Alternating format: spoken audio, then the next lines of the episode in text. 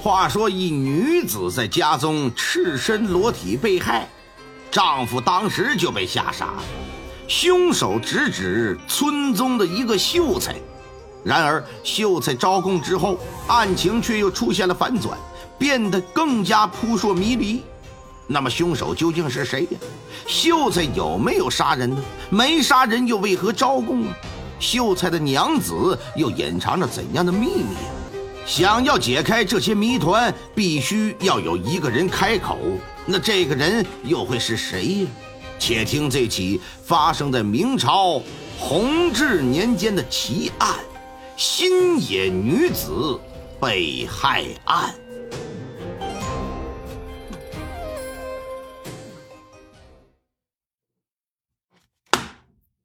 山前没路，山后狼。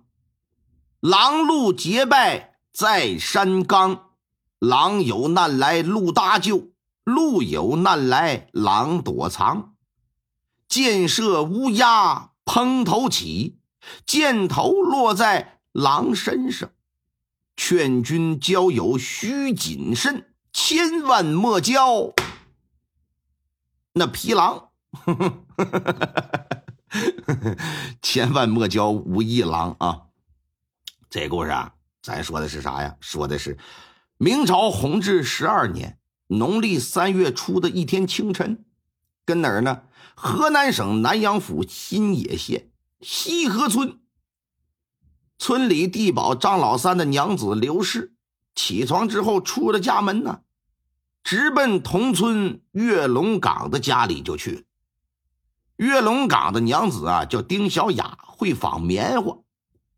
张老三他们家呀，先前跟这里预定了一些棉花，这是要干啥呀？准备要给成亲的儿子做一房喜被。刘氏估摸着这好几天了，棉花也应该纺完了吧，心说赶紧拿回来，把喜被就给做了。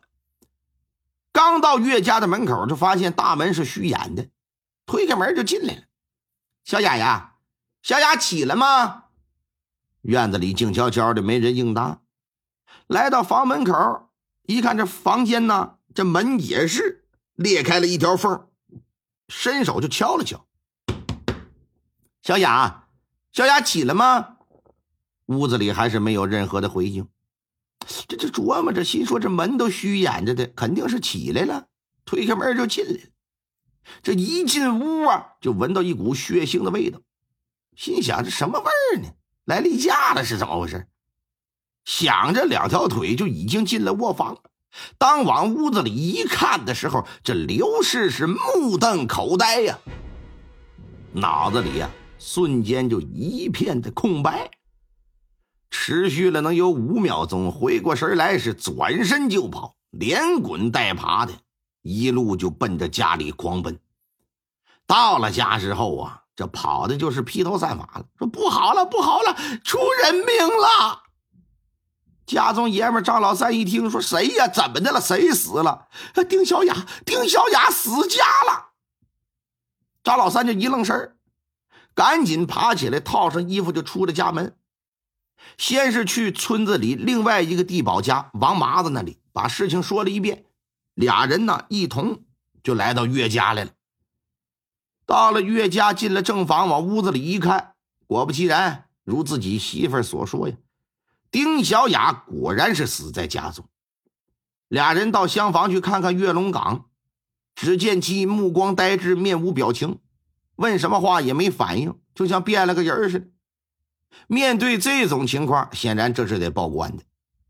王麻子年纪大了，腿脚不太好。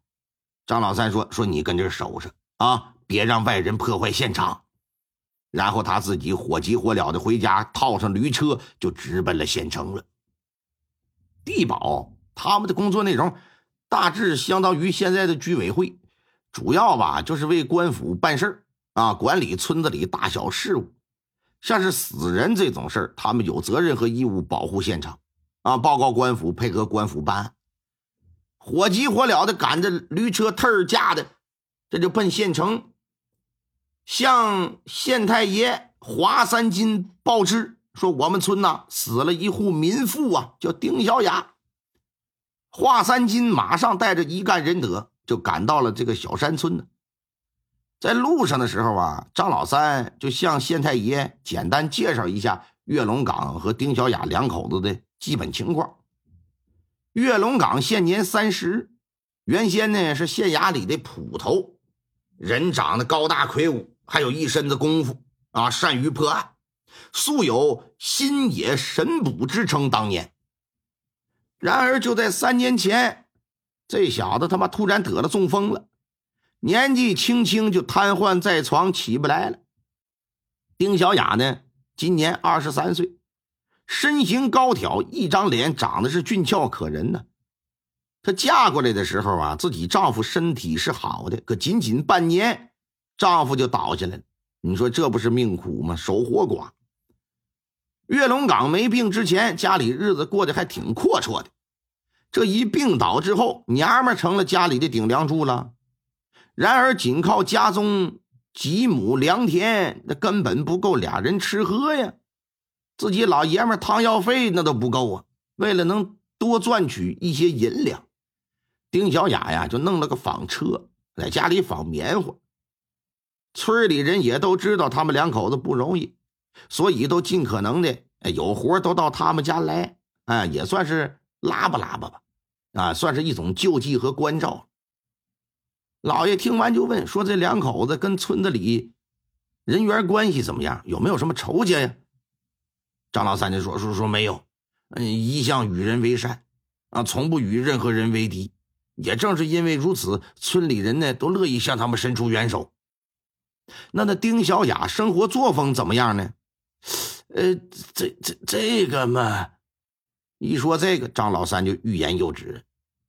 县太爷说：‘你实话实说。’呃是，嗯老爷，倒是有谣言，说丁小雅和村子里郎炳宽呐关系非同寻常。郎炳宽秀才出身，家资颇丰，但是与他家里的娘子呢关系不好。见丁小雅有几分姿色，又家境困难，时不时的就偷偷资助。一来二去的，说是两人就勾到一块儿来了。啊呃，但这只是传言啊，是不是真的我就不知道了。反正我是没有见到过郎炳宽去过岳家。县太爷一听，心说：无风不起浪。如果是真的，那就不排除岳龙岗知道这份奸情啊，然后可能盛怒之下杀了自己的媳妇儿。到了西河村岳家，进了院子。华三金看到院子还不小，收拾的挺干净，有三间坐北朝南的房子，西北两间呢各为是厢房。进了正房，华三金就闻到一股血腥味儿，提着鼻子仔细一闻，嗯，血腥味儿里呀还夹杂着一丝酒气。